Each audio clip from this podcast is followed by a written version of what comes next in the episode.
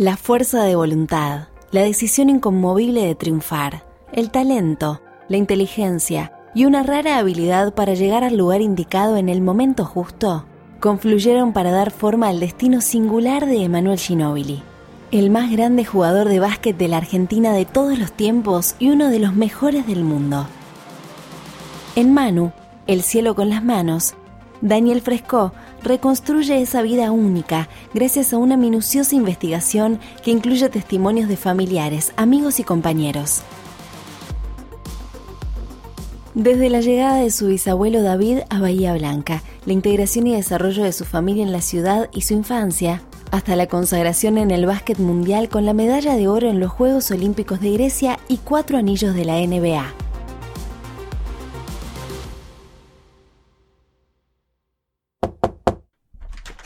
Vení, vení, pasá. Esto es No Ficción, el podcast de libros de Penguin Random House Grupo Editorial. Gracias por acompañarnos. En No Ficción leemos con vos. Te invitamos a descubrir nuevos mundos. Un viaje sin escalas de la mano de los autores más reconocidos.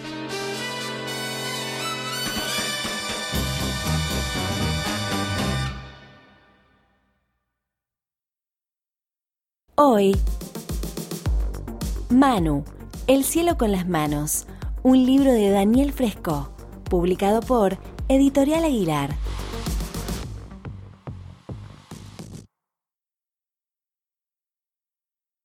El 15 de septiembre de 1993 fue un día distinto para Emanuel, quizás uno de los más esperados. Seguramente caminó con mil pensamientos los 200 pasos que separan su casa de Bahiense del Norte en el vestuario del club se puso, como tantas otras veces, la camiseta número 6 del Club de sus Amores, aunque ese día transpirarla tendría una carga adicional, lograr lo mismo que un día hicieron su papá, sus hermanos y tantos de sus amigos. El 15 de septiembre, Fernando Piña, aquel que según Oveja Hernández era de los pocos que cuando Manu era chiquito y hacía cinco puntos decía sí, pero es buenísimo, el que lo mandaba a catecismo cuando molestaba demasiado, el que le tenía una confianza ciega, lo hizo debutar en la primera división de Bahiense del Norte. La historia dice que Bahiense le ganó al Nacional por 83 a 78 y que Emanuel Ginóbili anotó un punto. La breve crónica sobre el partido, aparecida en el diario local La Nueva Provincia del 16 de septiembre, decía, basado en el mejor juego de sus jugadores exteriores, Bahiense del Norte superó al Nacional por 83 a 78, jugado en el gimnasio de Bahiense del Norte. Bahiense del Norte 83, Evangelista 8, Del Sol 22, Elías 7, Mazzoni 4, Marini 13, Sánchez 14, Luengo 14, Ginóbili 1, Ascolani 0. DT Fernando Piña.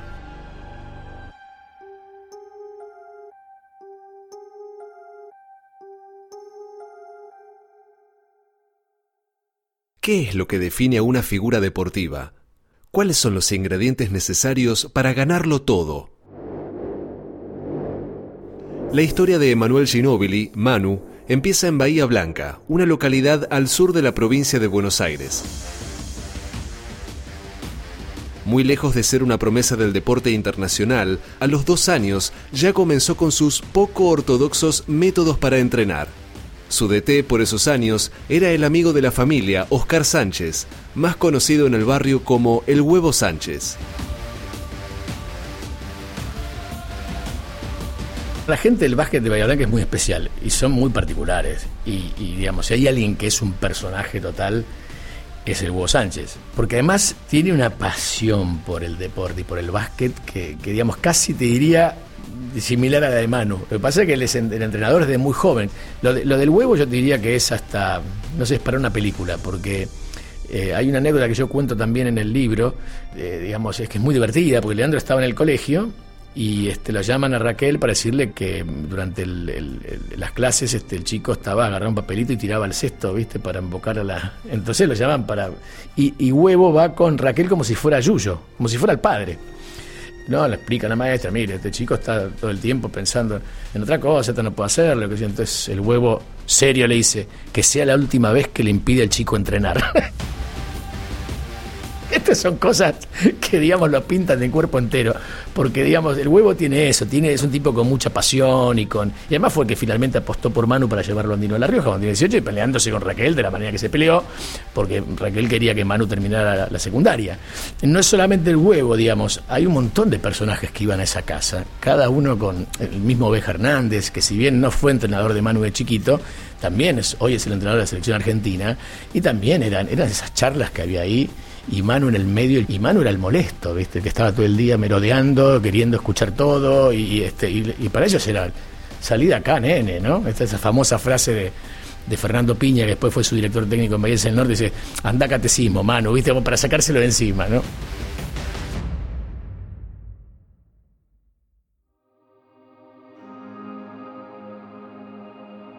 A ese entorno familiar hay que agregar el club de barrio, Bahiense del Norte, segundo hogar de Manu, ejemplar formador de jóvenes que preserva desde su fundación un clima difícil de encontrar en otros lugares.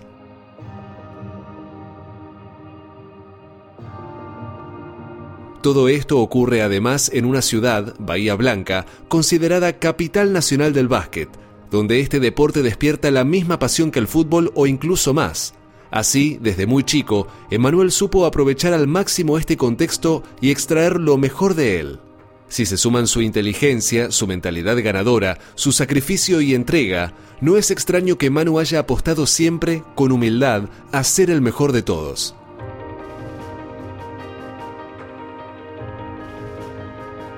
El fenómeno de los clubes de barrio es un fenómeno que se da en general en la Argentina. Eh, digamos, y también es un reflejo de su historia y de sus crisis. Han desaparecido muchos a raíz justamente de, la, de las crisis económicas sucesivas que ha tenido la Argentina, porque son clubes que subsisten por el aporte de los vecinos, digamos, y a veces este, las cuotas sociales son muy bajas y vos tenés que mantener, no sé, para la luz, mantener a alguien que lo cuide, eso es muy complicado.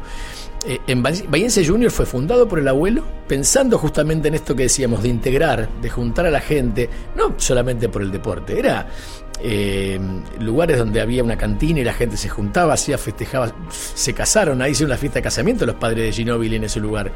Porque yo siempre digo que Manu tiene bien plantados los pies sobre la tierra, en todos los aspectos, tanto para jugar como en todos los órdenes de su vida. Siempre fue un tipo bastante ordenado en ese sentido y tenía los pies bien puestos sobre la tierra.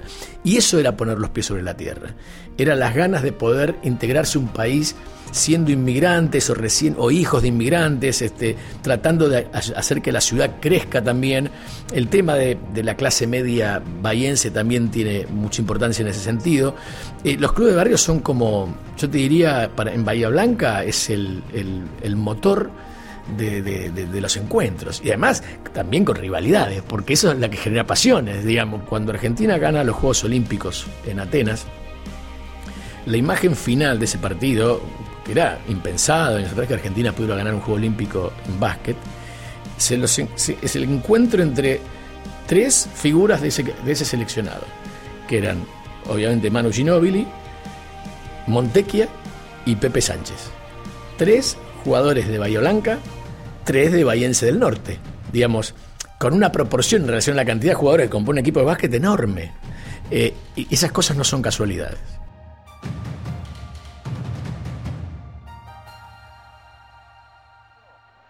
Se complica con la pelota Escola. Pase para Ginóbili, Pepe Sánchez Atrás para Ginóbili. Hola, grita el público. Ole, ole, La tiene Argentina ya. No marca Estados Unidos. La tiene Argentina en final olímpica para el básquetbol argentino. 87 a 77. Se complica Odom. Convierte dos puntos. Por ocho gana Argentina. 26. La va a sacar desde el fondo Pepe Sánchez. La juega con el Chapu Nocioni. La tiene Pepe Sánchez, ya no hace ni falta. Estados Unidos, Argentina está en la final olímpica. Escola Argentina. Argentina ya tiene la medalla. Broche de oro, ¿eh? histórica para este equipo. Un broche de oro de Escola, una actuación inolvidable de Argentina. Último segundo, se acabó, señores. Argentina en básquetbol por lo menos, pero ahora ya me animo a cualquier cosa, Mechini, por lo menos es medalla de plata a la final del equipo de Rubén Mañano. Inolvidable. Hacemos una pausa. ¿Sabes qué es un audiolibro? Es un libro que podés escuchar, el mismo libro que lees en papel, pero leído por un locutor para que lo puedas disfrutar mientras haces otra cosa. Por primera vez podrás leer cuando manejas tu auto, cuando lavas los platos o cuando practicas dribbling. No Ficción te ofrece 20% de descuento en la compra de tu primer audiolibro. Solo ingresa en audioteca.com, audioteca con K, elegí cualquier libro de Penguin Random House e ingresa el código no ficción todo junto. Te dejamos los links en la descripción de este episodio. Listo, nunca pares de leer.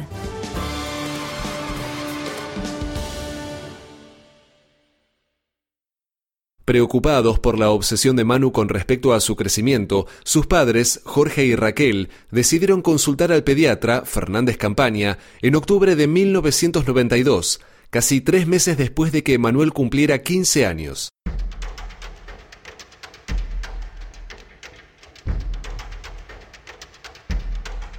Fueron con más expectativas que en otras ocasiones. Como ya era habitual, Manu intentó que el médico lo pesara y lo midiera antes de revisarlo. Finalmente llegó el momento y el resultado, una vez más, fue insatisfactorio para Emanuel. Su talla era de 1,76 metros y su peso 50 kilos con 200 gramos. Una altura nada despreciable para un chico de 15 años, pero escasa para sus expectativas de jugador de básquet con sueños de Liga Nacional. Su peso además estaba lejos de ser el ideal para un jugador con pretensiones de imponer su físico. Solo quedaba la esperanza de pegar el estirón.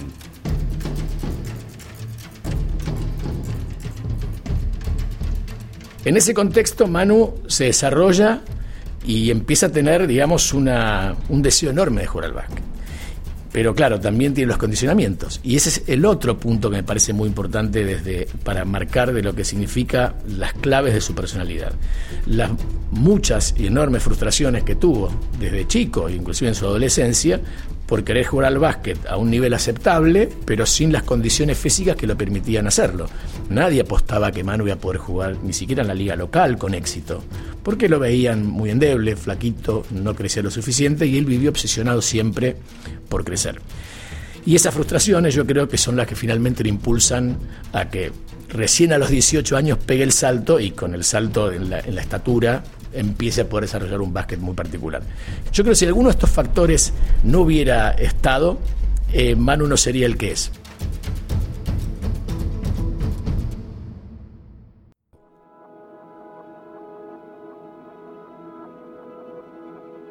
Y fue, creo, uno de los logros deportivos más importantes de la Argentina, de la historia de la Argentina. Si hablamos de fútbol, decimos, bueno, fútbol es el deporte más popular, tuvimos a Di Stefano, a Maradona, después Messi, digamos, como ejemplos más claros. Pero en el básquet Argentina, digamos, no era una potencia. Es un juego que tiene que ver la envergadura física, es muy importante. Vos tenés los, Estados Unidos con, con, jugadores de más de dos metros, físicamente enormes, o los, eh, digamos, la gente de Europa, lo que era Europa del Este. Digamos, era muy difícil competir con, con éxito. Por eso creo que, digamos, llegar a estar en un podio ya era un milagro. Ganar la medalla de oro es tocar el cielo con las manos. Esa cara de Manu recibiendo la medalla y mirándola eh, es, es fuertísima, porque, digamos, es como diciendo, es imposible, pero aparte yo lo soñé esto, digamos, y lo logré. Digamos, no solo, obviamente, ¿no? Creo que, digamos, es un logro, diría, de los más importantes, seguro, ¿eh? de la historia del deporte argentino. Incomparable porque no, no es un deporte de los más populares, porque no, digamos, era muy difícil competir contra selecciones con mejor poderío físico y con grandísimos jugadores. Y estos, estos muchachos no fueron a sacarse una foto con los LeBron James, digamos, después del partido, como solía suceder hasta entonces. Ellos iban a competir y a ganar, digamos, y no de cualquier modo. Porque hay una declaración de mano hace poco que fue muy interesante, ¿no? En este país donde todo es Argentina, Argentina, huevo, huevo, huevo. Él dice, el huevo te ha dado bien, se sirve, pero si no jugás bien, no vas a ganar, digamos. Este, acá se trata de jugar ganando bien. Y ellos tenían todo eso, esas características. Siempre pensando en el equipo, mucha garra, pero también jugando muy bien. Este, si no era imposible llegar a, tener ese logro. Creo que la imagen de, de, la bandera argentina este, puesta en el pabellón olímpico en Atenas, arriba de todo, con la italiana, que habían sido los subcampeones, y la Estados Unidos, al cual le había ganado el Dream Team esta misma selección. Es una foto, diría que difícil de repetir y tiene que estar en, lo más alto de la historia del deporte argentino.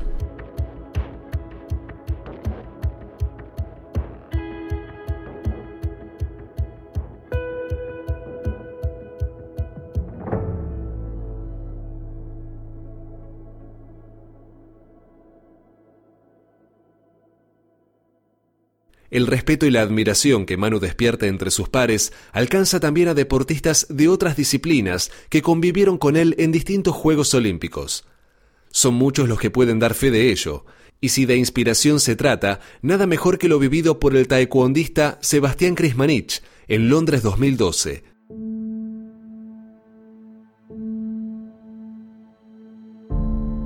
El correntino llegó a esos Juegos casi como un desconocido para el público argentino y terminó siendo una de las figuras no solo al obtener la medalla de oro en la categoría de hasta 80 kilogramos, la primera dorada en una disciplina individual para el país luego de 64 años, sino también por la emoción que generó su triunfo, por sus lágrimas cuando la bandera argentina ondeó en lo más alto y conmovió a todos. Con esa misma emoción, Sebastián revela una experiencia de los primeros días en Londres, previo a sus combates, que considera clave para lo que logró después. Antes de viajar, cuando le consultaban a qué atleta quería conocer, la foto de quién le gustaría tener o de quién tenía la ilusión de estar cerca, Krismanich siempre respondía Ginobili, Ginobili. Para él siempre fue un gran referente, tanto en lo deportivo como en lo personal. Y recuerda, uno de los primeros días en la Villa Olímpica, después de haber desayunado y entrenado, veo que viene bajando la delegación de básquet, y Manu entre ellos. Me acerqué y tímidamente le pregunté si nos podíamos hacer una foto, y me dice, ¿Cómo andas, campeón? ¿Todo bien? Y me dio un abrazo y me habló como si me conociera de toda la vida, tratando de darme ánimo y alentarme. Solo puedo decirte que después de esa foto y de esas palabras, se me infló el pecho y cambiaron mis días en Londres. Me hizo sentir dueño de la villa, del lugar que estaba representando, que merecía el lugar en el que estaba. Ese encuentro y el hecho de que un grande me hablara como me habló influyó de tal manera que me hizo sentir que formaba parte de algo importante y me dio una gran confianza para lo que iba a venir, que por suerte terminó de la mejor manera.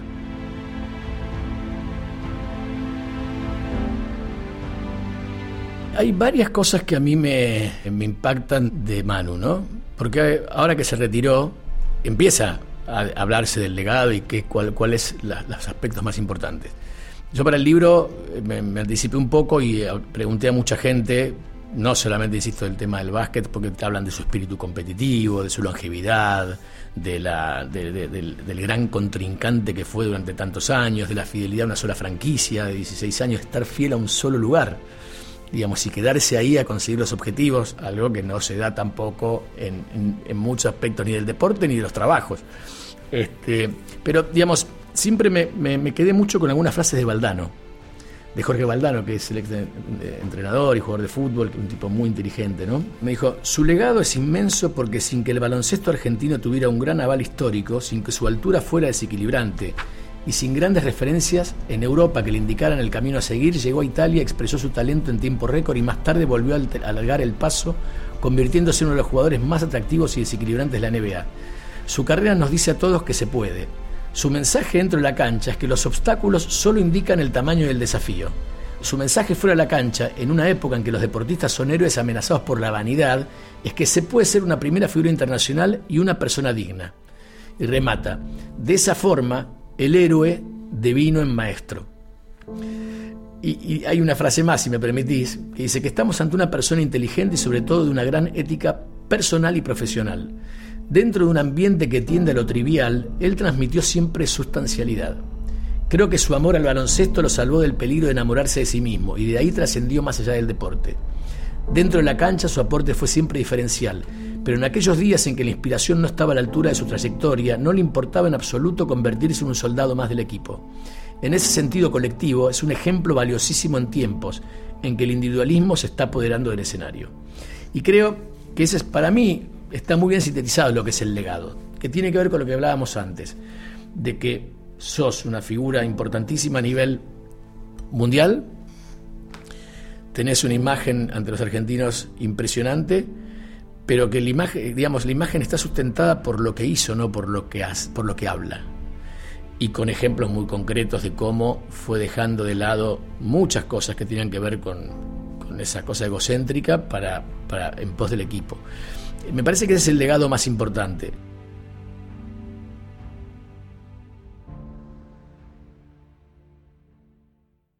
Cumplir un sueño. En definitiva, ese fue el motor que tuvo Manu Ginóbili en su carrera.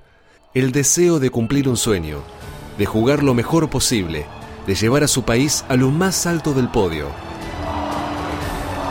de superarse a sí mismo una y otra vez. Eso, entre tantas otras cosas, es el legado que nos deja Emanuel David Ginóbili. el deportista que todos queremos ser.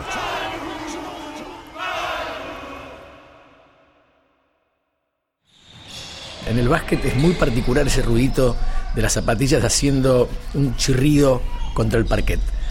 Eso por un lado. Y en el caso fundamentalmente de Manu, eh, obviamente lo que más este, me queda es la ovación final que tuvo. Eh, no esta última temporada, sino la anterior, cuando, como yo siempre digo, la gente eh, despide a los ídolos en el momento justo. Y Manu no había anunciado que se iba a retirar. Era el último partido de la temporada de los playoffs, estaban perdiendo con los, con los Warriors, eh, se estaban quedando eliminados. Y Popovich lo saca a Manu, faltando pocos minutos, como ya no tenía sentido que sigan jugando.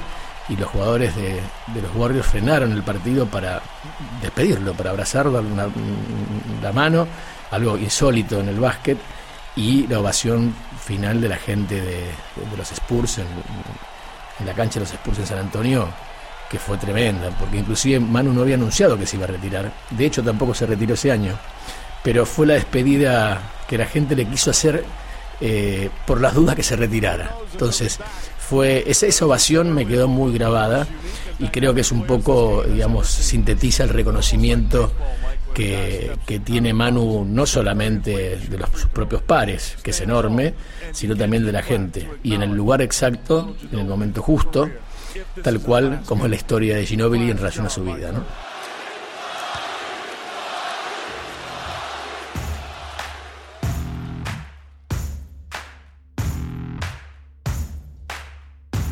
Manu, El cielo con las manos, es un relato apasionante y exhaustivo, pleno de anécdotas, que revela aspectos desconocidos de Emanuel Ginóbili, la vocación casi genética por el básquet, la obsesión por crecer y la audacia por alcanzar un destino para el que se sabía predestinado.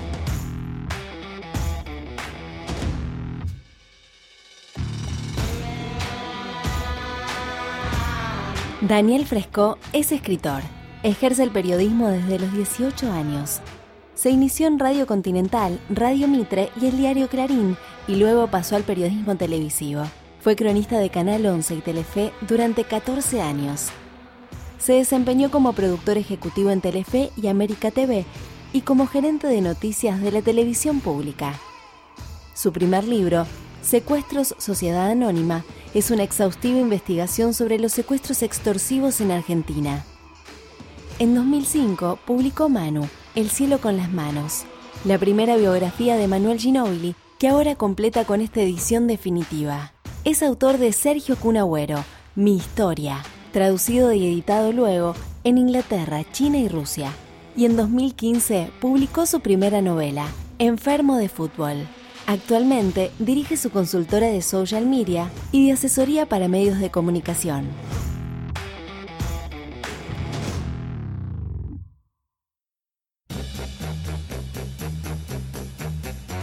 Hoy leímos Manu, El cielo con las manos. Un libro de Daniel Fresco, publicado por Editorial Aguilar.